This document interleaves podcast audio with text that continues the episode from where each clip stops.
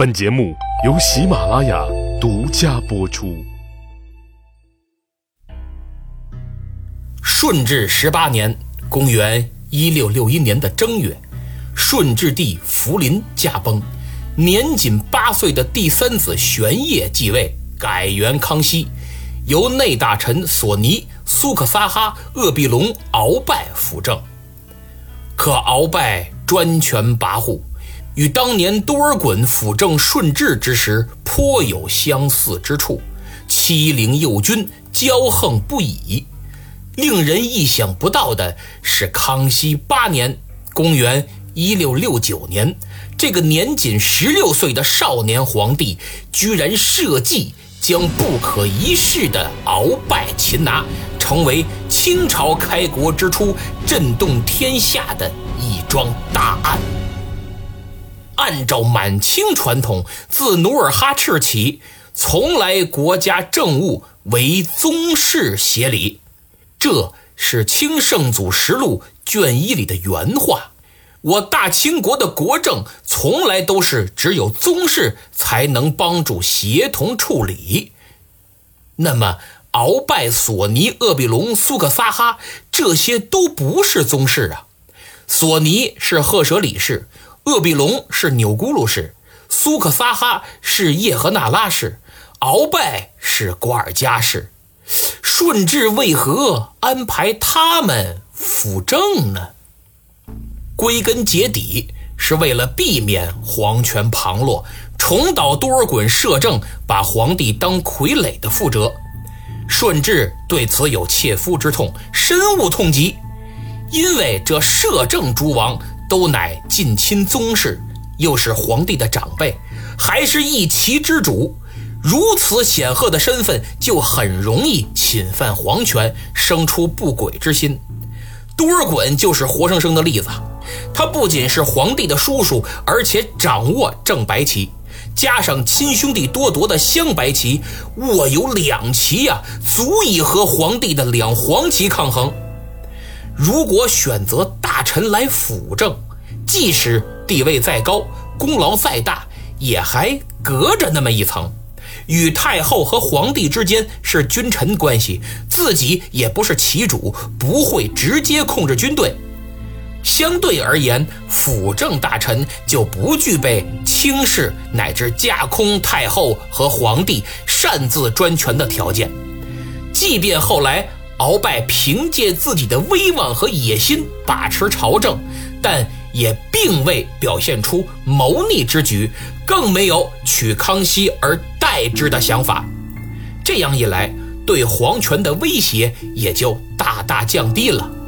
从中我们也能看出来，诸王摄政，大臣辅政，一个是摄政，一个是辅政。摄和辅两个字所蕴含的权力相差还是很大的。由此，我们也引出了另一个问题，就是鳌拜如何从辅政大臣变成了欺凌幼君、骄横跋扈的一代权臣呢？这就得从他的经历说起。鳌拜，瓜尔佳氏，满洲镶黄旗人。在清朝立国开创时期，作为年轻有为的将领，他驰骋沙场，战功赫赫。崇德二年（公元1637年的二月），清太宗皇太极命贝子硕托与孔有德等人领兵攻取明军占据的皮岛，但没想到久攻不下。到了三月，武英郡王阿济格。奉命到达前线，接替硕托成为主帅，而鳌拜这次也跟着阿济格一起出征。咱们简单回顾一下皮岛。之前的节目里我讲过，明朝占据皮岛是在天启二年，也就是后金天命七年（公元一六二二年）。当时毛文龙在十一月带领六百人。进入皮岛，第二年，朝廷就在皮岛设立了东江镇，毛文龙任总兵，加左都督，挂将军印，赐尚方宝剑，管辖周边诸岛。皮岛主要起着牵制、骚扰后金军队、联络支援朝鲜以及招抚安置辽东难民的作用，与宁锦前线互为犄角，成为后金的心腹大患。努尔哈赤、皇太极两任大汗都想着怎么能拔除这根要命的毒刺。崇祯二年（公元1629年的六月），毛文龙被蓟辽都师袁崇焕处死，副总兵陈继胜代理东江军务。第二年四月，岛上发生了兵变，陈继胜被杀，皮岛陷入混乱。十一月，朝廷派黄龙接任都督，但因岛上兵乱，迟迟不能赴任。一直到了崇祯四年的三月，兵乱稍有好转，黄龙才上岛赴任。可没想到，他刚来，屁股还没坐稳呢，也就半年，皮岛再次发生兵变，黄龙被软禁，鼻子也被割了，实权则落入了毛文龙的岳父沈世奎手中。还好不久，尚可喜前来救援。又有朝鲜的帮助，黄龙这才恢复了权力。耿仲明的弟弟耿仲玉等等，这次兵变的带头者被捕处死。一来二去的这么折腾，致使明朝几次跟后金作战，皮岛都毫无牵制作用，渐渐就被视为了鸡肋，还耗费大量军饷物资，给山东等地也造成了极大负担。所以很多官员力主撤岛，包括节制皮岛的登莱巡抚孙元化。但朝廷左右权衡，不敢妄下决断。几乎在皮岛总兵黄龙被乱兵软禁的同时，毛文龙的旧部李九成、孔有德等人在奉命救援大凌河的途中，于登州发动兵变，史称。吴桥兵变，接着耿仲明做内应，攻克了登州，抗拒朝廷一年之久。崇祯六年（公元1633年2月），官军收复登州，孔有德、耿仲明等人投奔后金。七月，孔有德、耿仲明就引着金军攻取了旅顺。当时皮岛总兵黄龙正在旅顺驻防。此次兵败，自杀殉国。身处皮岛的沈世奎就成了东江总兵。不久，尚可喜也率部投奔后金。崇祯九年，崇德元年（公元1636年的年底），刚刚称帝的皇太极便入侵朝鲜，史称丙子胡乱。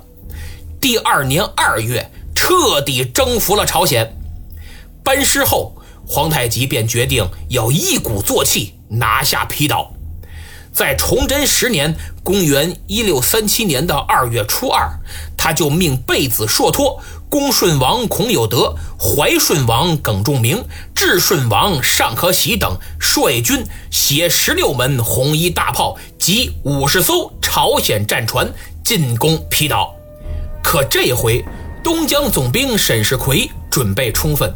清军久攻不下，三月初八，皇太极命武英郡王阿济格率兵千人前往助攻，并且接替硕托作为此战的总指挥。阿济格到了前线，与诸将经过商议，决定兵分两路进攻，总攻的时间定在了四月初八。到了这天夜里，清军一路。排列巨舰正面佯攻，吸引守岛明军火力；另一路则用轻型船只快速推进，直指皮岛的西北面。总攻之前，阿济格就曾询问诸将：谁能领兵率先登岸？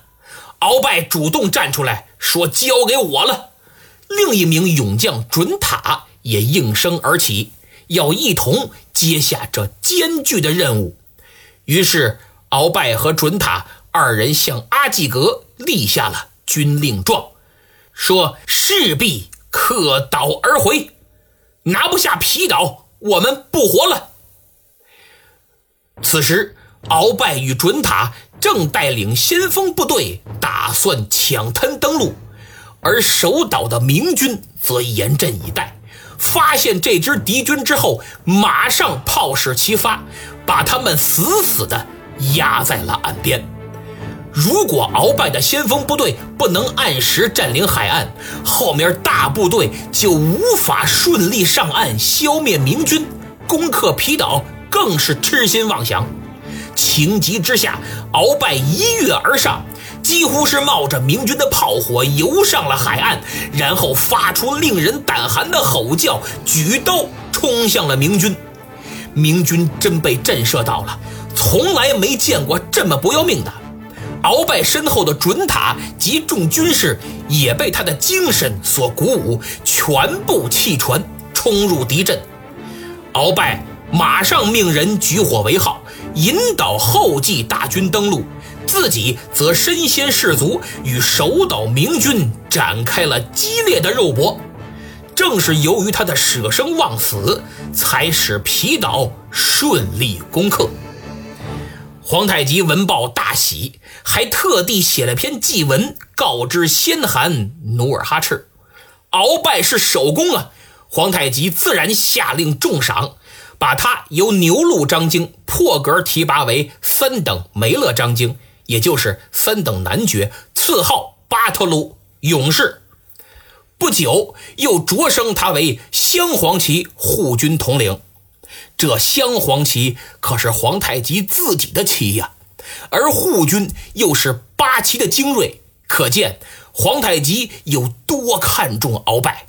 自此，鳌拜成为了皇太极手下非常主要的将领之一。参与了明清之间许多重大战役，累功擢升为三等昂邦张京，就是三等子爵。《清世祖实录》卷十三说他深受太宗皇帝宠眷。崇德八年的八月初九，清太宗皇太极暴崩，满洲贵族内部因为皇位的继承问题剑拔弩张。镶黄旗护军统领鳌拜是参与这场斗争的重要人物之一，他与两黄旗大臣索尼等等八人发誓要立肃亲王豪格，而两白旗诸王则力主要多尔衮登基，双方僵持不下，差点兵戎相见。在这种形势下。多尔衮提出拥立皇九子六岁的福临继位，由他与正亲王济尔哈朗共同辅政。这一折中方案最终被双方接受。八月二十六，福临继位，改元顺治。多尔衮摄政后，仅仅数月时间就集大权于一身，威权自专。打击政敌豪格，分化支持豪格的两黄旗大臣，给自己的党羽加官进爵，重赏重用。而鳌拜是不会攀附多尔衮的，所以他的苦日子真是一眼望不到边儿啊！顺治元年（公元1644年的三月），李自成攻占北京，崇祯自缢身亡。四月，吴三桂开门迎降，多尔衮率军入主中原。五月初二，多尔衮进京。十月，鳌拜随靖远大将军英亲王阿济格出征，进攻退守西安的李自成大顺军。得胜之后，顺治三年的正月，又随靖远大将军肃亲王豪格征讨四川张献忠。可见，多尔衮是有意让鳌拜、豪格他们冲锋陷阵，真心希望能战死疆场，以绝后患呢。可结果再次得胜而回，鳌拜还与豪格一起击杀了张献忠，立有头功。凯旋回京之后，豪格和鳌拜本以为逃过一劫，可以。过几天舒服日子了，可没想到很快就降下了杀身大祸。